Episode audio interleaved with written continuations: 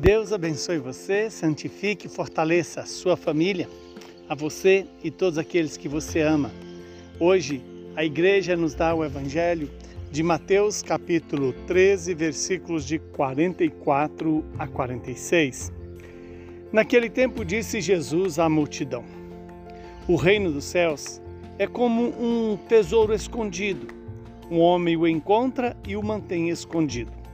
Cheio de alegria, ele vai, vende todos os seus bens e compra aquele campo. O reino dos céus também é como um comprador que procura pérolas preciosas. Quando encontra uma pérola de grande valor, ele vai, vende todos os seus bens e compra aquela pérola. Palavra da salvação. Glória a vós, Senhor. Hoje a igreja coloca ah, para a nossa meditação este evangelho que nos faz tomar uma decisão diante do reino de Deus. Quando Jesus compara o reino de Deus como um tesouro escondido que alguém encontra, ele mantém aquele é, terreno escondido ou tesouro escondido, vai vende tudo que tem para comprar aquele terreno. Veja que essa é a proposta de Jesus para mim e para você.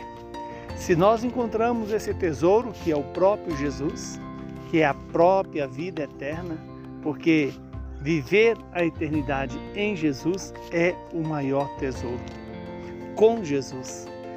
E por isso somos convidados a ter coragem de colocar tudo que temos, tudo que somos, na, na busca desse tesouro, ou seja, é, para apossar desse tesouro que já é nosso. E esse tesouro, que é a vida eterna, é dado a mim e a você a partir do nosso batismo na pessoa de Jesus crucificado e ressuscitado. Depois, quando Jesus compara o reino de Deus com uma pérola preciosa que é buscada por um, um comprador e quando ele a encontra, ele então faz a mesma coisa, com alegria vai vende o que tem para comprar aquela pérola preciosa, aquela pérola de grande valor.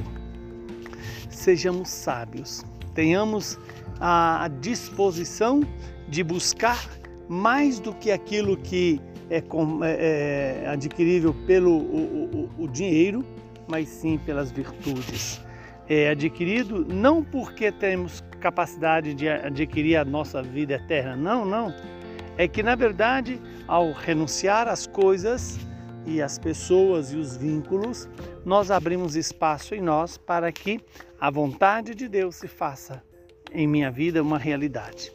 Então, que hoje eu possa fazer essa opção, escolher o tesouro precioso, escolher a pérola preciosa.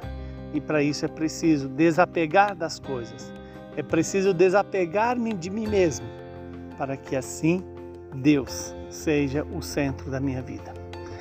Hoje também a igreja nos lembra Santa Rosa de Lima, uma jovem de uma beleza extraordinária, buscou uma outra beleza, a beleza da alma, a beleza das virtudes, a beleza da obediência e da comunhão com Deus. Que Deus nos faça buscar esta beleza, a beleza que nos faz semelhantes ao próprio Deus. Abençoe-nos o Deus Todo-Poderoso, que é Pai, Filho e Espírito Santo. Saúde, paz e perseverança na fé, na esperança e no amor.